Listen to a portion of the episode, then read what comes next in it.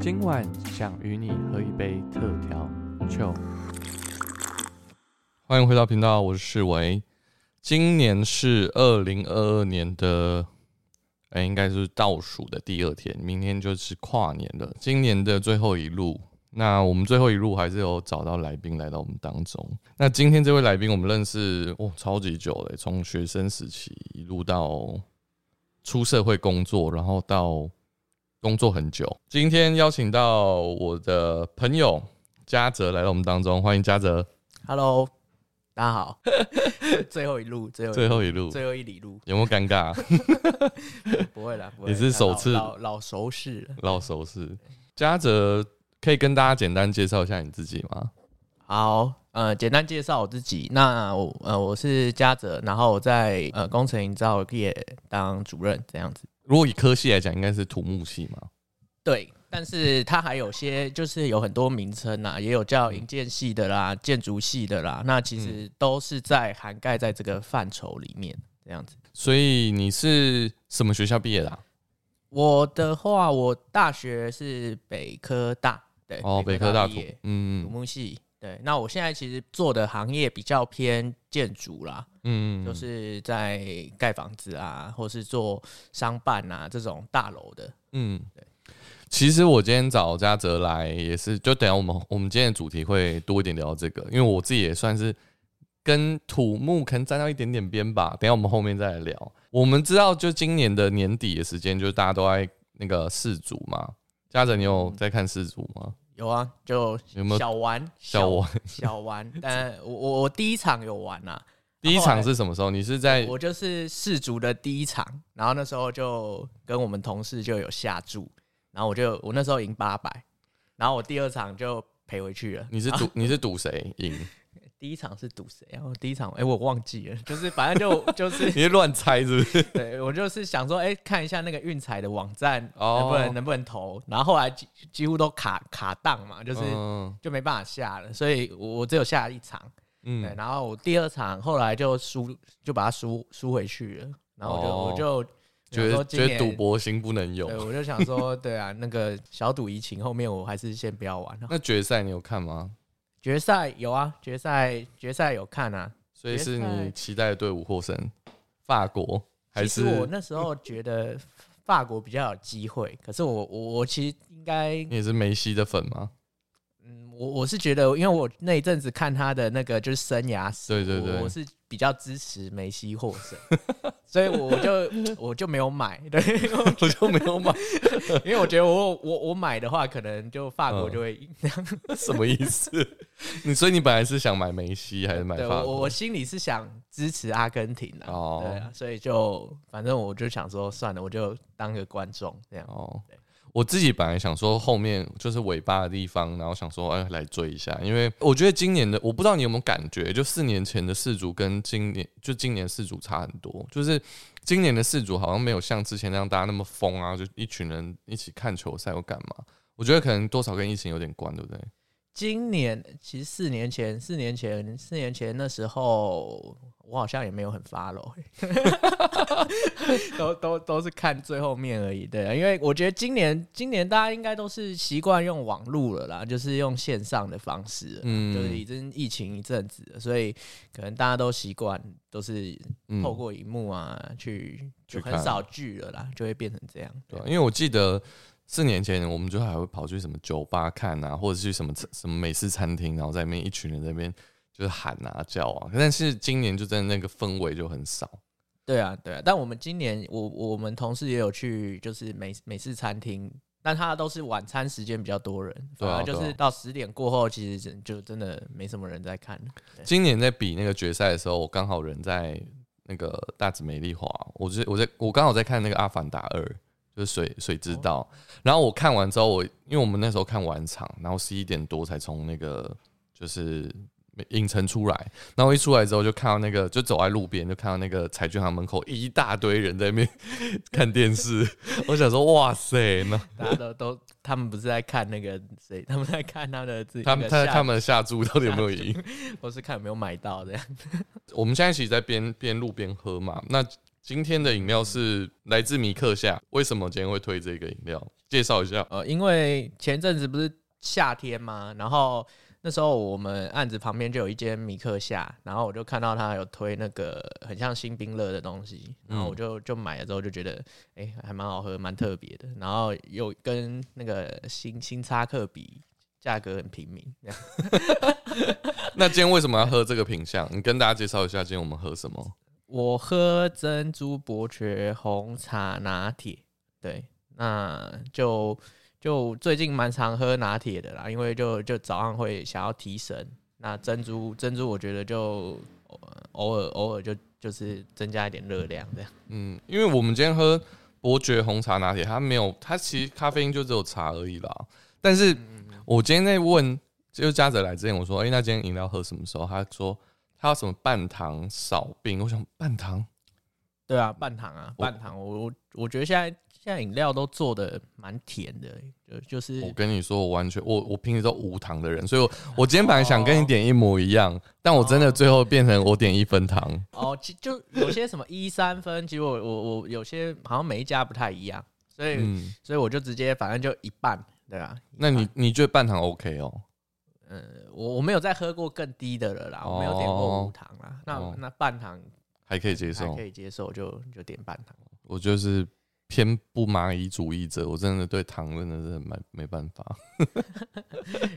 也这样也好啊，健康啊，对啊，健康。其实我们在开录前在讲说啊什么变胖的问题，对不对？我对啊，我刚量还好，刚量还在还在，还在可接受范围。因为我们前天才去跟同事去吃那个羊羊肉乳啊，哦对，吃那个莫莫叉羊这样。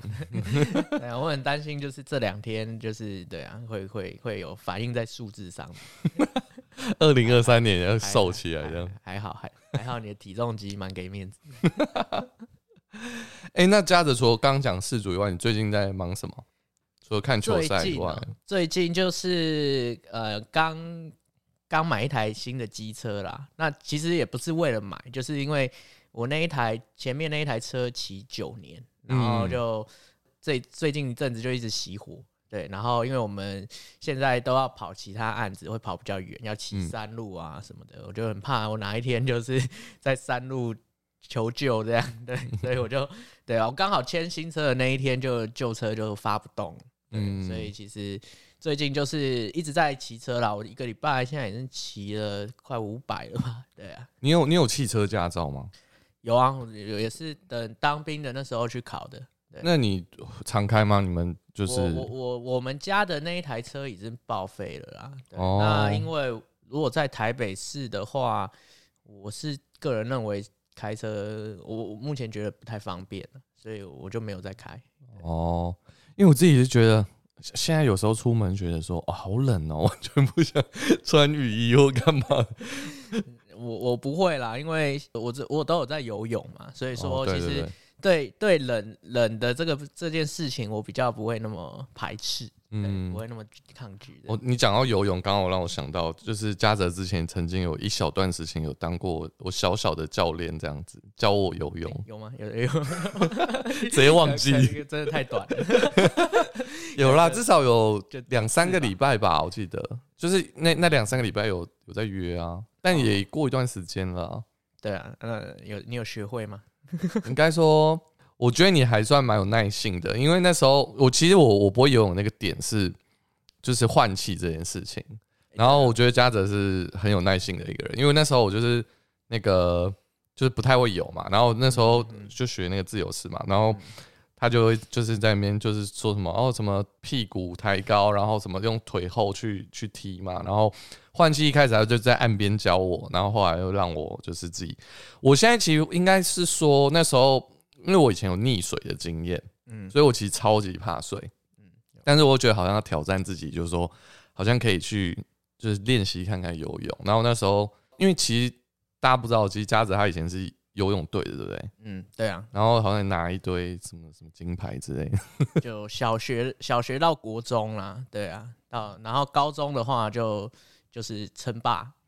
嗯，最好成绩那时候是最好哦。我们那时候其实北区的话，北区的比赛比较好比，所以北区的话都可以前三。那嗯全中运的话，全中运就是全国嘛，全国的话就比较有难度。全国的话，大概、大概就那时候那时候多少啊？反正我我印象是没有到拿牌啦，但是、嗯，但是就是有比有要能够，它有一个标准，就是你如果没有达到那个标准是要被罚钱的。哦，对。而且你们是不是以前游泳都要超级早起，哦，对啊，我国小大概我我就六点半就要到学校，然后又那种就是就是清晨就要 准备出门。然后国国国中更硬，国中五点五点多就要开始。那像现在台北市这种天气的这种状况，也要去游的，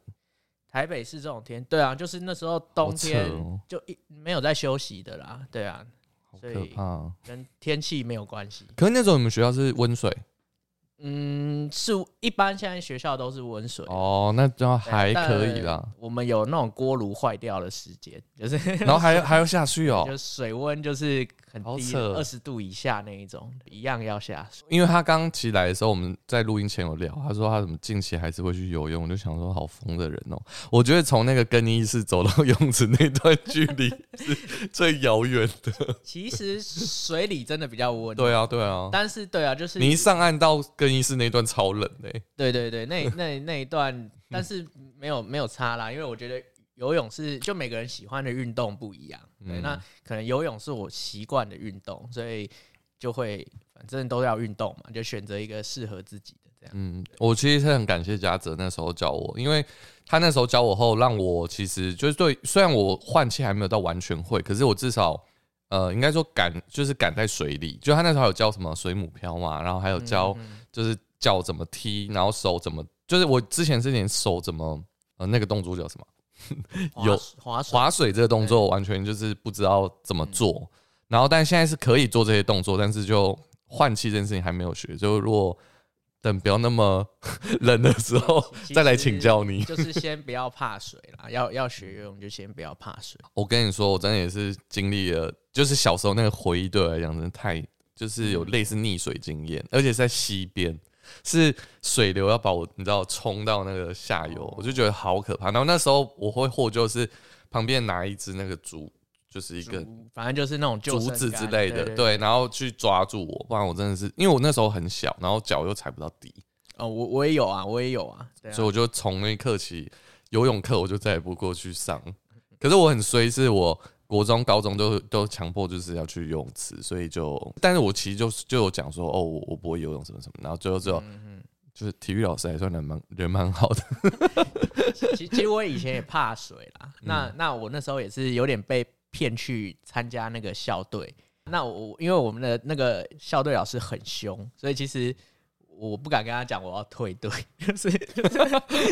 就是 对我们我们那时候其实五十个人参加，然后退到最后剩八个，嗯对，然后我觉得那时候我们其实我们教练就脾气蛮暴躁的，对。对，那时候我只是请个假，嗯。然后他就跟我讲说你你不想来就不要来啦，对对，反正就很凶这样，所以其实我反正就一直撑撑着。撑着这样子，对。嗯，你是所有什么蝶式那些全部都会吗？对啊，就是四四式啦，对，因为我我是属于比较平衡的那一种，哦就，有有些人会专精哪一种，某一个项目，对，然后我其实那时候是是混合的，就是哦，了解。比四式的那一种，嗯，其实呃，我们刚刚讲说，其实今天呃，刚刚嘉德前面有讲说他是呃在营造业工作，营造业其实嗯，就是怎么说，它其实跟我们一般人来讲还是算有一点距离啦，因为我们常常我们买房子，我们我们只知道房子盖好的样子，而其实比较少能够去理解，就是这中间前面到底是发生什么事情。我自己本身是应该说大学我是念营建科技系，我有一些学学科是跟土木有一点关联，就什么混凝土啊什么的，就是有一些基本的。我们如果说概论好，因为我们我们那时候大学有分组嘛，就是分对做设计的跟比较偏营造的。那我是比较偏设计，所以我们的呃，我我自己的背景呢，还是偏比较多跟设计跟室内设计相关。嗯但是我们也是很会跟建筑师，会跟土木，还有结构技师，就是会跟其他的这些。呃，我们我们说是在同一个产业里，但是在负责不同角色的人一起工作。想说，嘉泽，你可以跟大家讲，你刚刚说前面说你是念北科嘛？那你高中的生活，你当初为什么会想往这个科系念？我其实一开始高中是念重高，就我还不是选土木建筑相关的哦，嗯因为我们那一届刚好是呃国中考高中的时候，那时候是机测嘛，嗯，那我那一那一届刚好是原本三百一十二变四百一十二的那一那一届，嗯。所以那一届其实分数很乱。我原本其实是想选高中的，嗯。但我那一届我我的 PR 是八十五，那每一间的那一届第一届每一间高中的 PR 值都定的很高，分数都很高，哦，就，是可能可能每一间学校还不知道他们的弱点在哪里。嗯那我那时候其实就哎、我好像好像没好像没有一间高中可以上，对，然后 然后后来我就选选到那个大安的那个综合高中，嗯。对，然后我就先填了那个志愿嘛，后来就 OK，那那一间就有上这样，所以我一开始其实不是建不是选那个建筑土木类群，哦，对对对，那后面会转到这个科系，其实也跟那一阵子的时空背景有关，就是嗯。那一阵子我们的工科啊要考国立科大的话，其实台北就两间而已，其实台科跟对北台科跟跟北科，然后那时候其实都都是大家的前前两志愿嘛，嗯。对，那那时候其实我们就是看说，哎、到哪一间的呃哪一个科系，那那一阵子的录取率比较高，哦，对对对，所以其实是这样选的啦。所以说，其实呃也不是说一开始就哎、我我要往这条路走这样子。嗯，那你自己在那个时候去，就是你是分数到哪就去念什么系嘛？有一点这样子吗？对，就是参考他那时候的升学率去选的。哦，对对对，是。所以其实你那时候应该是说高三要往大学的时候，你你没有想说，哎、我未来要做什么职业，从来没想过，还是说，嗯，其实我们高二就已经选了这个科系了，嗯，所以说，呃，我我其实我们大学就是一定就是考土木类群相关的。哦，对，那那时候其实大概呃已经知道说，哎、未来大概的工作会往哪、哪几条路走，其实那时候就知道了啦。嗯，那只是说到后面，呃，有没有真的走在这一条路上，其实每个人就呃有些就各奔东西啦，就不一定会在这条路上。我我的大学同学啊，因为我们毕业后也是大家往不同的，就是虽然是在同一个圈子里，但是大家有的人会去做建筑业，嗯有的人去土木业，那有的人做室内设计或各种。我自己的朋友他在就是营造这个单位做，是因为他可能他对于坐在办公室，就所谓的就是整天在画设计图，嗯他觉得很痛苦。那对于你来说，你你自己从你刚刚说呃高中的时候啊，然后到大学，你真的去念这个这个科系，这整个过程当中，你这当中你最大的那个热忱或成就感在哪里？其实我也是比较喜欢就是走走动式的，就是嗯不会一直待在原地。那我我高中的时候，其实因为我为什么会往土木方面、建筑方面，是因为我我的画图其实画的很不好，就是哦，我的素描跟那个啊我我们虽然高中有，就是你要求你一定要考一张制图证照。建筑制图建筑制图丙级嗯证照，嗯然后那那一张是有考，只是说我的素描，我们那个那时候老师几乎都是用橡皮擦在帮我改图，就是、哦 就是我会画的很深，你们素描是画什么人像，还是画嗯什么？就是内容是什么？画很多，就是一开始简单的就是画一些水果啊，哦嗯，OK，然后后面可能就会画画人啊，画景啊，嗯对，然后会画那个透视图啊，对就是那种那种比较一般室内设计会看到那一种。嗯对，那都是用手绘的嘛。我的握笔姿势其实不太正确，嗯所以说我常常那个图纸就会变弄得很脏。哦，嗯，对，所以说我那时候就知道说，哎、我应该不太适合往图面方面，就是绘图去走。嗯对，那我可能就会往另外一方面比较偏计算啊，偏现场啊，嗯。哦，这一这一这一部分去走。我自己其实那时候有修类似的课嘛，像我们有一堂课叫测量学，我们就拿那个、嗯拿一个机器，然后它就会去定点，然后到对面，然后会有一个板子，然后那个板子就会有呃什么高层嘛，那你就可以看到这个我们所谓的坡地哦，嗯。它但听众朋友可能觉得很难，反正其实简单讲，它就是我们如果比较白话一点，就是它去测我这个地方的地有没有平整，或者说测这当中的高层，就是高低差啦。简单讲就是测高低差。当然，它有一张证照叫什么测量证照，对测量我测量还还不错，我高中那时候就有乙级，对，嗯就是原本丙级是基本啊，那那时候有乙级的话，就是顺便准备你要升学的考试。嗯嗯嗯那他也要实做，就是讲到要去用一些仪器这样。嗯，对，因为我我那时候大学时期也是有去修这堂课，然后也有去使用过那仪器。啊，本人就是觉得偏 boring 一点，好无聊，干嘛量这些东西，跟我有什么关系？嗯，其实那时候会觉得蛮新鲜的，因为那时候学校那个仪器很珍贵哦，那个一台都二三十万。对啊，对啊，没错，所以大家会能用的时间很很有限，就是你要轮流啊，对，因为对啊轮流，然后其实你可能哎测没几分钟就换就换人，而且一节课就那样而已。对啊，就五十分钟，然后你可能呃摸不到几次就换人了，所以那时候其实我会觉得那个蛮蛮蛮新鲜的啦，就是、嗯，就是能够摸到那个仪器去操作，哎、蛮特别。其实像我自己，后来我去建筑事务所，然后到室内设计行业，我就再也没有碰过碰过这个 这个东西。哦，所以对我而言，你现在讲它确实很新鲜。对我而言，就是在大学时期，就是呃，因为我们那堂课就是它等于是一个学期都要修这堂课，然后你每当然他会教不同的东西，然后算不同的东西，但嗯，现在回头看，觉得哎、诶好像真的你也很难再碰到它。就以我现在来说，如果是以我们走现场的话，其实还蛮实用的，嗯对。但是就是对于高层这件事来说，是蛮重要的一件事，所以其实。呃，我我们现在新的案子，我蛮常诶、摸到那个仪器的。就我个人来讲啊，那个其实是蛮重要的经验。你刚刚讲说你念大安高工，然后然后到北科，嗯，我们如果以工科来讲，男生应该非常多吧？我们大概就是哎七、比三吗？诶、应该应该九比一吧。对，九比呃 然后班班上有一些人，呃，虽然是女生，但是其实蛮像 对，就不好说不好说是女生。对，所以，所以你现在讲这个现象，也是在这个行业的多数的状况，是不是？对，但是嗯，最近我们公司在面试的，好像蛮多女生愿意出来当工程师的，就、嗯我觉得还蛮有点不知道这几年可能生态跟环境每个人的嗯想法又不太一样。所以你等于还是一堆兄弟，但是异性的部分就比较少，在你的工科的环境大部分都是这样啦，嗯对啊，那会比较难交女朋友，就随缘。就随缘。你自己在这个行业里面啊，你觉得应该说我们刚刚讲了一些呃，这个这个工作的特质啊，你觉得说工程师，就我们如果以在土木这个行业，他需要具备怎样的能力，比较适合进到这个工作里面？以你看，因为你现在也算是主任的角色了，是吗？对，你应该还是会接触到一些社会新鲜人跟一些就是刚进来的人。嗯那你觉得说要有怎样的人格特质，这样的人他们才可以走得远、走得久，然后不会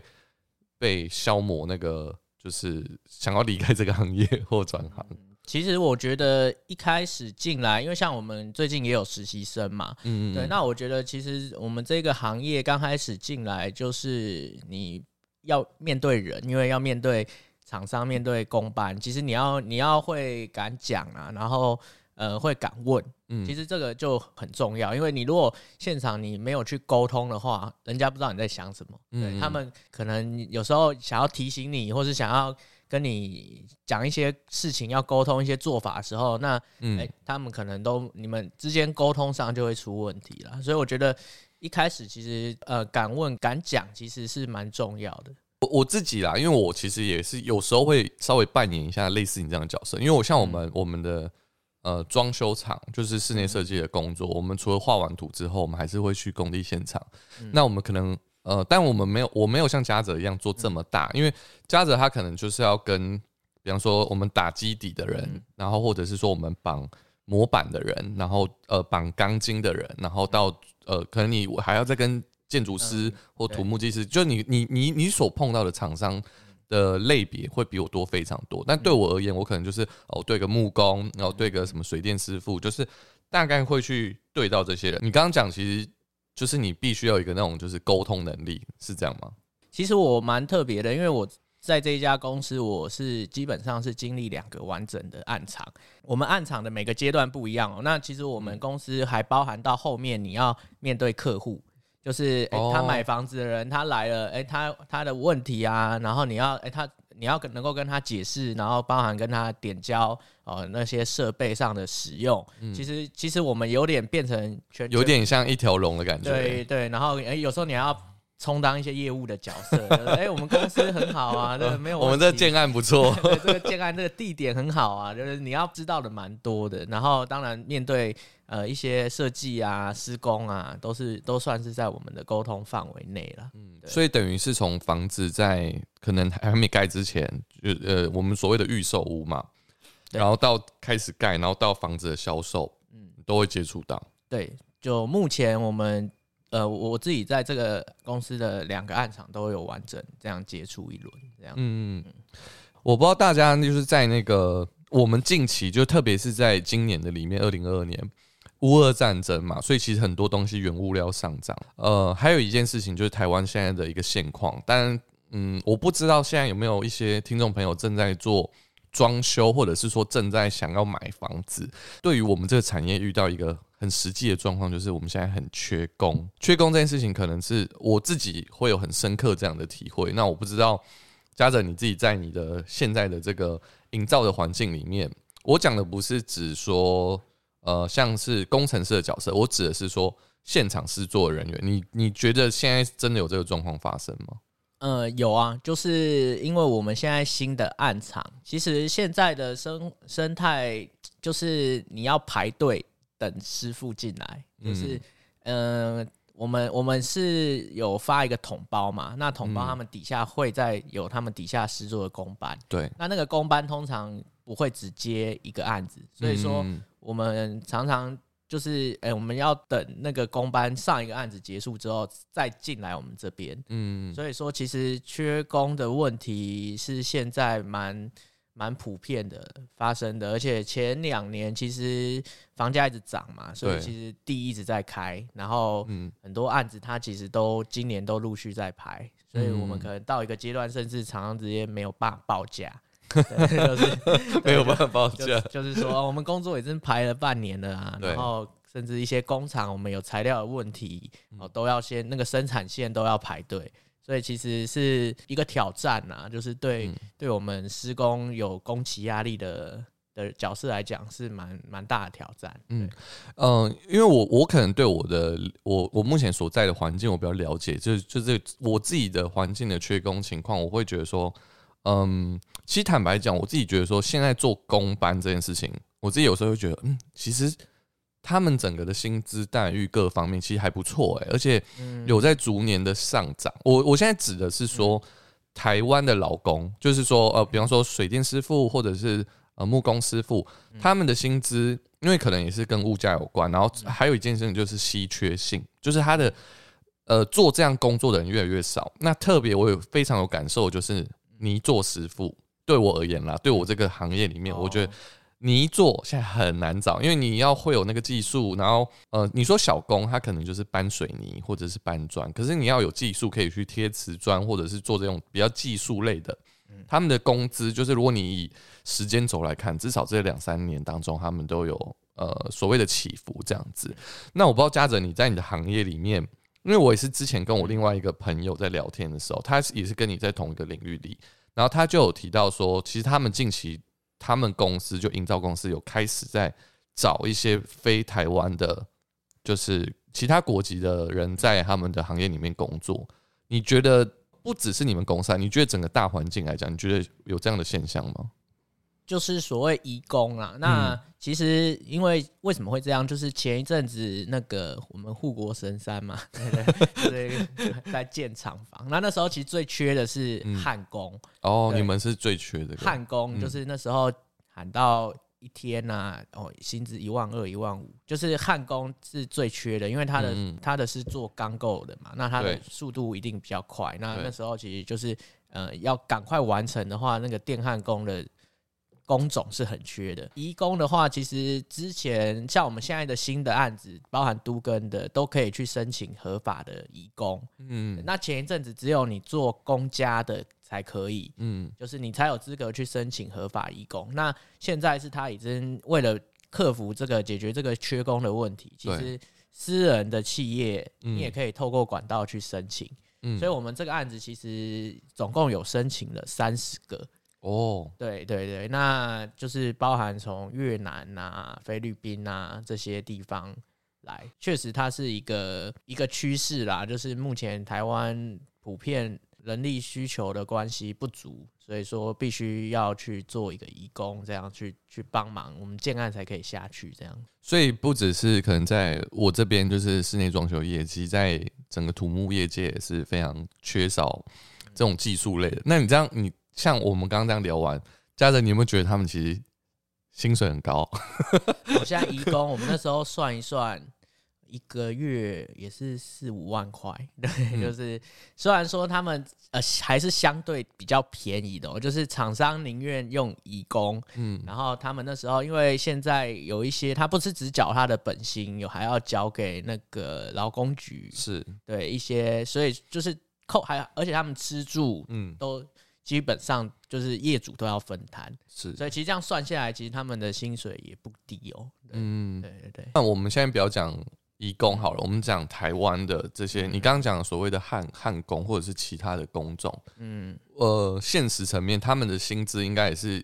随着这个时间应该也是有在上涨，对吧？对，现在很多模板的啊，你光是学徒就是就只是帮忙搬料哦，嗯就是一天就是三四千块。哎、家长，你我有时候会觉得说，哎、他们其实真假设啦，工作日跟我们一样的话，因为我有时候就会发现说，哎、很扯哎、就我可能找这个工班来，然后我后来算一算，他如果一天，呃，应该说他一，我们用月来算啦，他如果以一个月就是正常都休八天好了，有时候觉得说，哇塞，他的薪水比我高好多，对啊，就是呃，因为他们很多都是工作天去算的、所以对所以跟我们一般计算薪水的方式不一样，而且嗯其实他们有些现在慢慢都不不太愿意加班了，就是反正就嗯哎、诶我这个时间到了，我就要走了。我就要走，我就要离开了。对，所以所以相对来比，我们 我们反而就是哎、你你们下偏责任制啊，哎你们下班了，我们才开始能够好好的上班，这样对。对，对所以呃，当然我们聊这个话题，其实也是我觉得就是技术类的工作，当它的稀缺性变大的时候，变成是相对而言啦，就它的薪水也会逐年的因为物价各方面会不断的向上去调整。那我想说，诶，那嘉泽，你可以跟大家聊聊，就是因为我刚刚前面有讲到。可能有一些部分的人，他们可能对这个领域也是偏陌生嘛。你觉得在你自己的这个角色，就是我们所谓的呃工地主任，或者是说呃工程师这个角色，在整个营造跟土木这个行业里面，你觉得现在呃想要走这行的，就你以你看到的这些社会新鲜人来讲，他们就是待得久吗？还是很容易就是来三个月或什么就消失了？其实我们这一行比较不成文的是说，你要一直跳槽啦，就是哦你一直跳槽，你才能够有一直有好的待遇。那事实上，我们这一嗯行在人才的方面也是，就是每一家公司都都是很积极在在网罗，很缺人。嗯所以我那因为我自己的话，我那时候其实。那时候我们毕业啊，然嗯后我们我是觉得我第一份工作，我我我一定要做满，就是要要把整个案子待完。对，这是我对自己的坚持，对对对，嗯对自己的坚持，然后，所以我我其实我我是去找那个就是完全就是刚开始的案子，嗯嗯，然后我就觉得我进去说，哎、我我要把这个案子做完，我才能离开。嗯对，所以所以我觉得就是就是之刚毕业，或是说你要踏入这一行的，你真的就是要要能够立定清楚，说，哎、你你你真的是是想来按涨去做，还是说，哎、你只是过个水？嗯可是我觉得这个这个其实要要想清楚。那当然，呃，你进去之后，你一些福利啊这些一定是一个考量的重点。但是我觉得自己对自己的要求跟为什么选择这个工作的这个一开始的那个心，其实是蛮重要的。嗯，所以你自己看这个行业来讲的话，就是我们所谓的土木业，它的未来性啦。就你觉得说，我自己的观点，我会觉得，哦，现在房子好多，然后一直在盖，一直非常多的金案这样产生。嗯可是，就我们如果以用我们站在第三者站在旁边来观看这件事情的话，现在有一个很很现实的状况，就是，呃，我们都都说，呃，我们年轻人买不起房子吗？那你自己，你刚刚说要推广这些建案各方面的，你自己在看这件事情上来讲说，嗯、就是说，我们如果以房价这件事情来看的话，你现在的案子是在中山，是不是？对，那我的案子现在其实不是盖住宅，就是盖商办，是盖商办。对，嗯嗯。那你之前这一两年内，你应该多多少少有去呃其他的案子嘛？你应该大概知道你那一平大概落在哪，对不对？对，其实前两年的真的是涨得很夸张啦。对，嗯就是我们我们的案子基本上都是快快翻翻倍在涨了。嗯，所以其实那时候看到哇，真的，我我们这样哇，这个案子从刚开始这样子，然后哎、怎么一下子就涨这么多高？对，其实嗯其实自己在做也会觉得说，哎、可是我们做的工作没有，就是没有特别的，因为房价涨，然后我们薪水涨了，涨是对啊，就还是这些人呐、嗯对，但是我觉得这个这个是前一阵子真的是这样的状况。那你自己在，因为我觉得你你这角色很特殊，就是你就是啊，我们如果说你是建造这个这个影子，就是我们说建筑物，建筑师把图画好嘛，然后你们去执行它，然后你真的把它完成到结构体的部分，都把它弄到 OK。那你自己站在你这个角色来看，你觉得啊，我用现实层面就是说，诶嘉泽，你买得起你现在在做的房子吗？其实就算我们本身做建筑的嘛，然后我们的建商就是建设公司会给一些员工优惠，呃，是，对，然后以前以前给的还蛮多的，嗯就是大概可以到八五，哦，对对。那嗯，现在其实你到年资之后还是有一些折扣，对但是其实它会把你的总价，就是你总价一定要买多少以上，啊，是你，才可以使用这个优惠。嗯，对，所以其实我觉得应该现在大家都还是要贷款啊，嗯只是说你要选择贷多少年去去嗯买。对，然后那个地点是不是你真的喜欢的？然后附近的发展性，我觉得这这都是考虑的重点啊。那嗯不是只有考虑说买不买得起，对，嗯就是它的后面的就是一些周边区域的发展，我觉得这这是比嗯较我会、会去留意的。嗯，最主要想要从你的角度来理解，嗯说你在看这个年轻人买不起房这件事情，那你自己又是在 建造这个房子的角度，你的观点比较会是什么？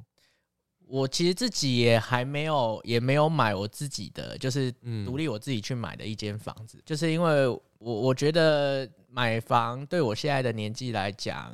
也是还有一段距离，嗯对。但是我自己在看的话，至少我会了解说，呃，我我们从建造到完工，它的实际成本是多少，嗯然后，诶，它这一块地区就是呃，包含它，例如说是山坡地哦，然后在在哪一个地区，它的那那个环境，它的建造成本是多少？这个嗯，这个是你从事这个行业，你你大概会去知道的。这可能是你的优势，对不对？对，就是诶，我它到底有没有涨的可能，对，或是说它的开价跟它的营造成本是不是合理的？哦，对，例，对，例如说，呃，我我这个地区的，我我自己算下来，可能可能它的价钱是二十二十二十万一平，但是它嗯。可能开到八九十万，哦，对，对，或是它在什么时期建造的也有关系，就是呃，在哪一个阶段建造的，嗯然后它那那一阶段呃有发生哪些事情啊，例如说哪些嗯地震啊、比较大的，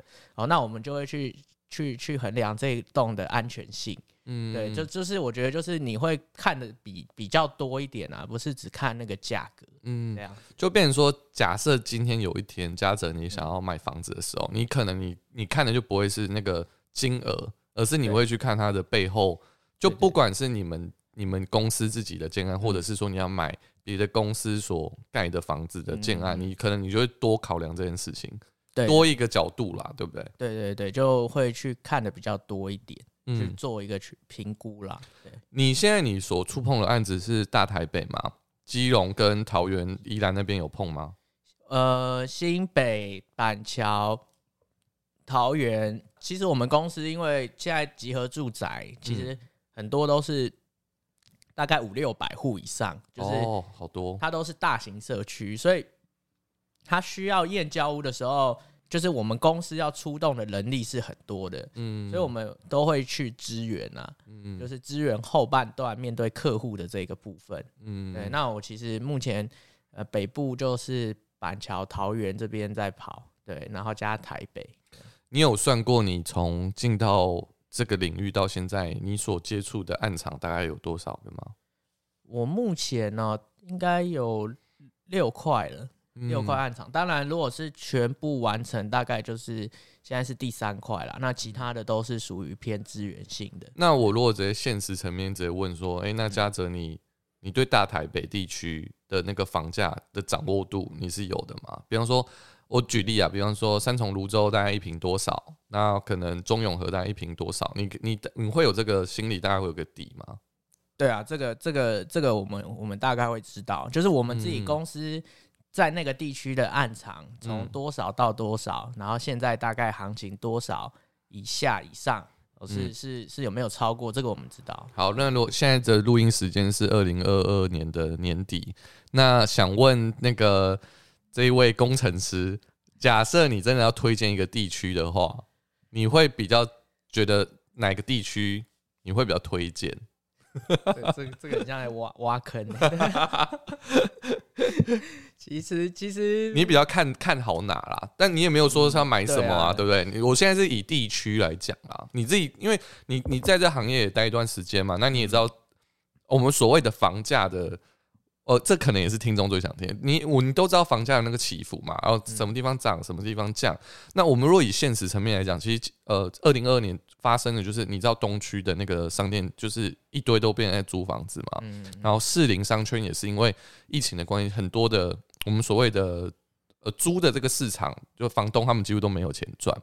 那反而其实，在今年的统计来讲，其实蛮多的人在这今年这段呃疫情中间，他们很多人去看房子。嗯那我现在假设，如果今天是嘉泽，你想要买房子的话，或者说你你你以你今年来看，因为我可能嗯，听这几人可能是明年听或什么的。如果以现在这个时刻来讲，你觉得哪一区会是你会想要考虑的？你也没有推坑大家，只是哦你会想要考虑这一区。其实如果现实来讲啦，台北市就不不考虑了，因为、嗯 因为我我也没办法考虑，对，所以我们就往外外围是走啦是外围的话，我觉得前一阵子我们现在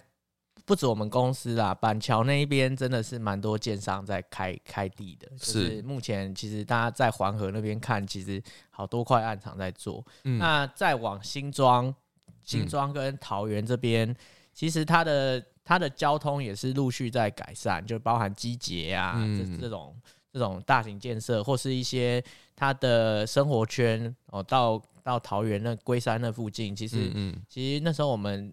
去那边的建案也是附近哦，现在好几个案场在盖，所以我嗯觉得往大家应该就是往往新北这边，然后到桃园这一段是目前我觉得还可以评估的地区啦。嗯我嗯，自己会会从这这几这几个地方去看。对，或先你知道林口就是有新的市镇嘛？那还有包含呃淡水新市镇，就是有很多所谓的新市镇这件事情。那当然，新市镇的这个开发一定会有所谓的学区或者是医院或者各方面的一些呃我们所谓的机能的这些东西。你刚刚讲板桥、桃园这这些区域来讲。呃，假设我今天那个一个 A，你们公司在那边开了一个建案，然后 B 公司、C 公司大家都在那边开建案，你自己观察应该多多少少政府也会在这件事情上面投入一些所谓的公共资源，或者是说我们所谓的学区，或者是说医院到那当中，对吧？对啊，其实现在大部分都是建设公司都会希望是用造证的方式去去去嗯做，就是嗯他可能不会只说，哎、我就这边这块地我就盖一栋，对，然后它可能会包含整个附近的区域都去都去做一个都市计划了。所以其嗯。实我们在建案在在送的时候，其实都要都要做附近的评估，就环环境影响评估，然后跟嗯。这栋案子，哎、你可能一次一下如果真的完售的话，你多了一次多了几千户，嗯。那它对附近的交通一定会有影响嘛。所以说，其实它也不是那么单纯说，呃，我一定就在这个地方我要盖什么就盖什么，其实嗯，都是需要跟政政府府都发局嗯那边嗯去、去做很多事前的都市规划。嗯对，所以其实这个在很早，它这这一块地方附近有哪些产业，有哪些学区，其实都要跟政府去整合啦。嗯嗯，所以大家听这一集，可能他们最想听的可能是这一段吧。大家都在考虑，哎、哎、如果是一个过来人，会想就是会推荐哪个地方？呃，也想问嘉泽说，我们嗯，应该说，我今天我是一个土木系的学生，我们怎么样去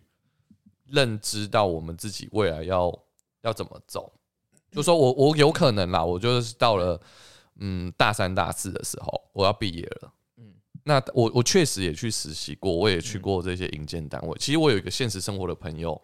他是台大土木，嗯然后他是念研究所，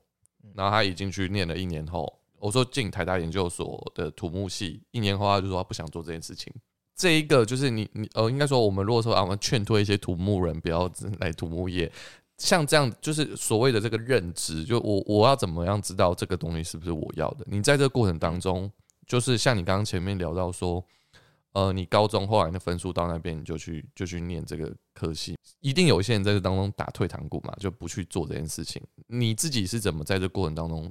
知道自己要往这边走？其实我觉得我们土木系，呃，一个比较蛮大的特色是它的范围很广，嗯就是说，呃，包含你生活所呃周遭所看到的东西，其实都跟土木有关啊，就是像哎、材料啊，然后它能够职业的设计啊、施工啊，嗯所以其实我自己那时候在毕业的时候，我呃也是觉得我一直念书念了。那么久，我希望去外面的现场去走走，学一些经验。那也有些人是选择先念书去考证照。我我现在可能是我呃经验学了三五年之后，我觉得嗯，我再来充实自己，然后我再选择考试。对，就其实我觉得它的弹性是还蛮大的，嗯所以我觉得土木系毕业的学生其实嗯。不用着急的说，一定要去选择，或是很排斥，嗯、这一个行业啦，嗯就是可以先去做你觉得你比较能够适应的工作，嗯啊，或是你比较能够适应的工作的模式吧。嗯对啊，我觉得这个这个是我觉得土木系蛮蛮特别的，就是它的弹性其实蛮蛮大的。嗯，就是你意思就是说这个类别里面它的。呃，可能他可以说我要去设计部，然后我要去什么部门什么部门，就是他也没有说一定要在现场，他可能还有其他的类别可以选。对，就是除非你是完全就是不想要走这个科系的任何产业，嗯对，不然我觉得其实你的选择会会蛮多的。那大家不用觉得说特别就是说哦，土木类出来一定要去工地，一定要做做什么？其实它的范围其实是可以很广的。而且我发现有些人会对这个行业有个误解，他们会觉得说，哦，土木业好像就是跟那个技术人员是做一样的事情，就是要搬搬东西啊，或者是干嘛。以你自己的经验，其实你主要的工作内容应该主要是在做什么？嗯、大家看我可能体重越来越胖的时候，可能会 对，其其实我们照片可能要选比较比较以前的照片，那个封面照要选比较以前的。呃其实我们还是花很多时间在走动啦哦。但是真的，我们那种在我们在做的工作，其实就是检查、嗯监督，对，然后跟去看图。对，嗯这是我我现在比较重点的工作内容。嗯就是其实你你应该是要去知道这个东西要怎么做，然后你要呃，就是那一些底下的那一些工班，其实就是像你的助手一样，去嗯帮你完成这件事情。嗯当然要要给钱嘛，对，那只是说，呃，我们的角色比较是在一个能够去辨识，然后去监督的一个角色，这样。嗯，就有点像，其实其实也跟我们我们现在是有点像嘛，就是说图给图给就是监工，然后监工会去呃把图上所画的图说变成是现实生活的东西。那如果是以营造业来讲，营造业就是建筑师画好图后，那你们就去执行。希望就是工班能够照着图上的去做，那个工分数还有高层各方面都要符合正确的尺寸。那你们还要做一件事情是，我们所谓的审核嘛，就是说，呃，第一阶段做了多少，第二阶段做了多少，然后并且要拍照嘛，对不对？其实因为我们的工作比较复杂的点是在于我们接触的类厂商类别跟分项的工程太多了，就是嗯我们不是只看一张图，我们去照着做就好了。我们这张图可能后面它还要有所谓的装修图啊、嗯景观图啊，嗯它是很多张图你要完成的，所以你各个阶段你要去检讨他的呃，他到底能不能这样做，或是他需要后面一个工作要做的时候，他前面的工作应该要执行到什么什么程度，嗯他才可以接着做。嗯所以其实那个呃步骤跟那个红绿灯啊，红绿灯就是说哪个动作做到什么地方，它必须要停；嗯哪个工作呃它是绿灯，它也要接着做。嗯那个整合性是蛮重、蛮蛮重的。对，因为其实像我自己行业里面也是很容易遇到这种，就是哦，呃，水电做完之后，然后他水电要撤了之后，木工才可以进来，不然你就是会所谓的工班之间的打架，所以就等于是那个调度者，就是其实家者角色蛮像调度者。那在我们行业里面，监工的角色就是那个调度者嘛，就你要去安排什么工班在什么时间点进来。那如果突突然碰到什么临时的状况，你就要换另外一个工班进来。那我这边也很好奇，想问，嗯，我们若以未来的导向来看，我们刚前面讲到移工的事情嘛，讲到一些就是所谓人力的这些需求。那我们也知道，我们其实，在营造行业里面，我们的机具也在进化嘛，就是说，可能有一代、二代、三代啊，或者说，我们比方说我们要吊钢筋，或者是说一些机械设备，那这些东西也在进步。那想说，想问嘉泽，你觉得有没有未来有没有可能用科技去替代一些所谓的人力？嗯，其实我们那时候大学有一堂营建管理啦，那我们嗯那时候的教授其实他就在研究那个现在很那个 AI 啊，对或是机器人呐、呃，像其实机机器手臂其实现在已经不稀奇了嘛，就是呃，大部分很多那个科技业都会用机械手臂在在取代人力。对对，那我们建筑其实它 比较难被取代的就是经验。因为它它是很多项目的，所以其实这种东西你真的要照有一个完整的 SOP 去执行的话，其实它还是有难度，因为嗯。每一份图都不一样。所以说这个部分，我觉得它能够取代部分的劳力，哦，是，对它能够呃未来可能是劳力的部分，它可以取可以是可以被取代的，但是你还是需要有一个去统整的一个人脑啊，对，就是 对它的这个部分，我觉得，我觉得其实可能还需要一段时间。嗯，就是在力气上的节省上，人力的力气减少可以有，但是那个所谓整合能力，就是比较比较难是被取代。很像，嗯我不知道嘉泽最近有没有看，就是之前特斯拉，他就是说什么。发生车祸或干嘛的，或者说什么自动驾驶系统，其实特斯拉它的背后那个自动驾驶系统，它不是说哦，真的就把车放在那边让它自由开，因为它还是有一些就是我们所谓的 AI 的一些内建的一些机制，它只是辅助你一段呃一个一个旅程，可能有部分的状况是可以透过它，但它也不可能完全解决这种突发状况，像什么车就是车子突然开过来，就是它还是会有一些死角啦。所以这样应该也是可能在土木这个行业未来可能也是有一些未来的可能性嘛，对不对？我觉得现在比较普遍的是说，它的材料一直在进步啦。嗯，就是我原本建筑用的材料，它是它的进步的速度其实是就是一可能你新的材料研发出来，大家把它应用在建筑里面，嗯，诶、有好的效果。像现在很多推绿建筑嘛，对，我们自己案子也有绿建筑，其实它就是材料不断的呃更新不断的更新，然后哎运用在建筑上面，它能够节能减碳。哦，嗯那那其实我觉得这个就是一个比较好的一个转变。嗯，对，那也不用特别说是说一定要取代什么样的工作，其实我觉得就是一步一步来，可能诶、材料更新了之后，那当然工法也会慢慢的进步。其实、嗯其实这个就是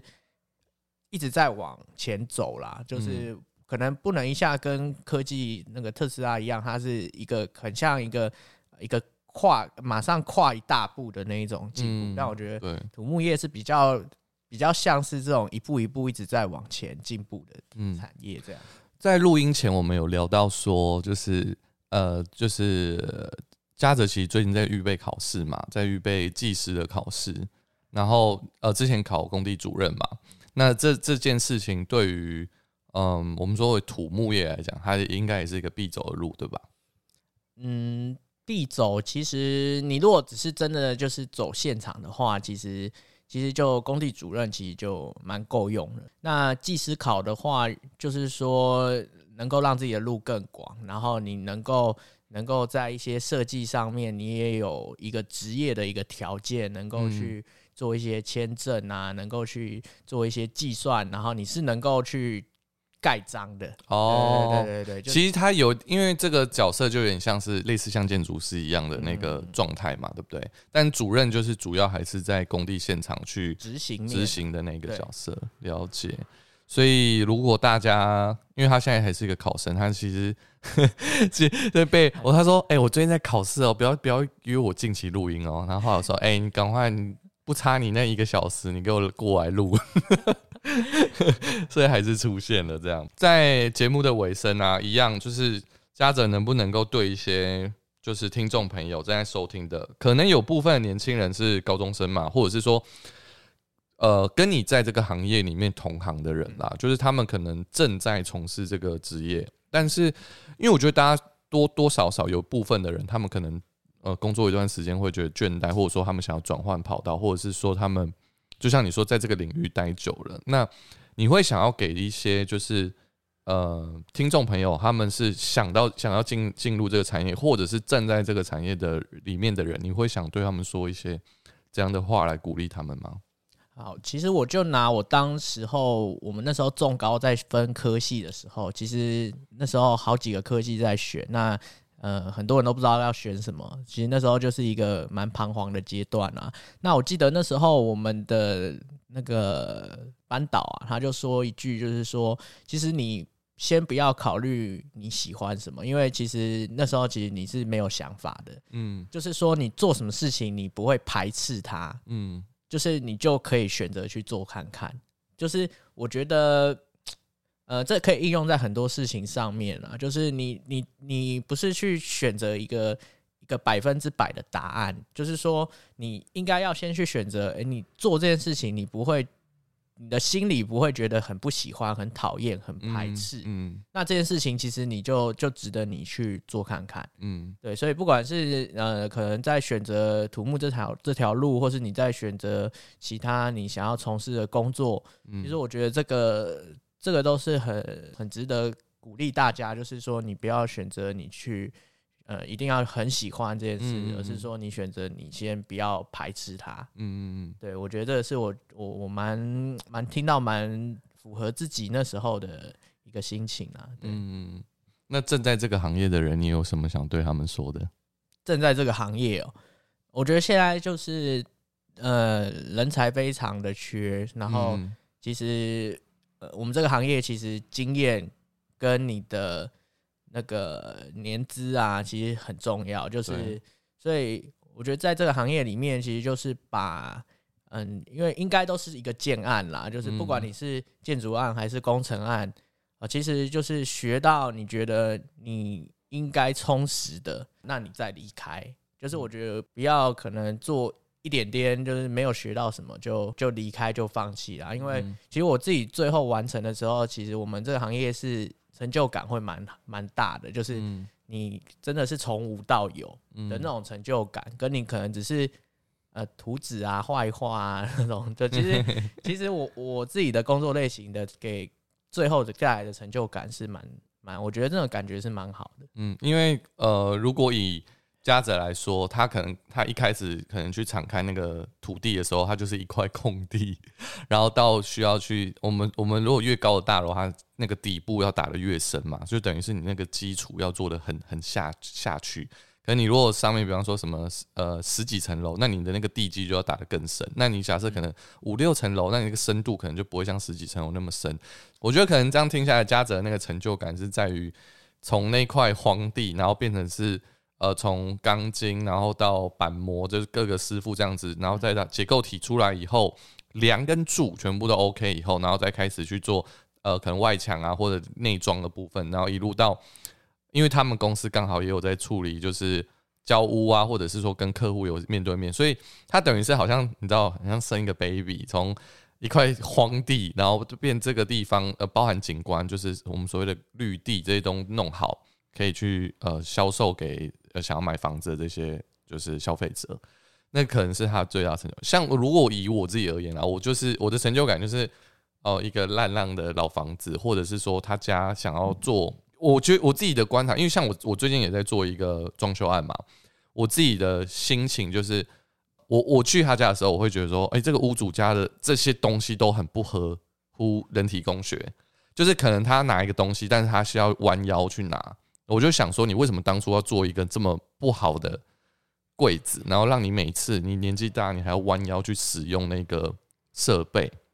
那当我真的帮他装修完成后，我看到他使用上是很方便的，然后符合这个屋主的需求的时候，然后看到那个家从呃原本有漏水问题啊，然后原本瓷砖老旧剥落，或者是我们所谓的捧供，就是那个瓷砖浮起来这些情况，当你帮他解决的时候的那个成就感，大概就是可能这应该就是跟嘉泽一样的成就感吧。对啊，其实其实就帮帮助人啊，那都是改善人的生活环境啊。嗯，好啊，今天真的是感谢嘉泽来。那大家有在 IG 有看到有办法找到你吗？你是公开账号吗？哦，我是公开账号啊，那你的 ID 是什么？还是你不希望大家打扰你？呃，我 i 我 ID 就英文名字 Li Listen 这样子，嗯，然后我的八 Listen 八三六一你还有一个五五五啊。哦，哦对了，我姓吴，就今天真的很高兴，就压就是在那个口试预备口试之余，然后嘉泽来到我们当中。那如果大家你如果害羞不好意思去密嘉泽的话，你也可以在那个 Apple Podcast 下面留言。那如果我看到，我就会去问嘉泽，然后帮你们去回复，就是说，哎、嘉泽那个有人在下面留言问了什么问题。那如果大家你喜欢这一集的话，可以帮我点五颗星哦，然后告诉我你对这一集的感受。大家如果喜欢这一集，呃，或者是你们希望如果未来有机会嘉泽再来的话，可以再跟我们聊聊房价，或者是 一些未来的一些产业的东西的话，你们也可以留言告诉我。那把这一集分享出去给更多的朋友。大家拜拜，然后最后祝大家那个就是二零二三年新年快乐，然后新年快乐，对，就希望大家呃，今年可能疫情多少有影响到大家工作了。那希望大家明年就是能够经历到更多很丰盛，然后可以赚大钱啊，然后可以有很多呃，就心想事成啊，然后有新的可能在明年的当中。大家拜拜。拜拜。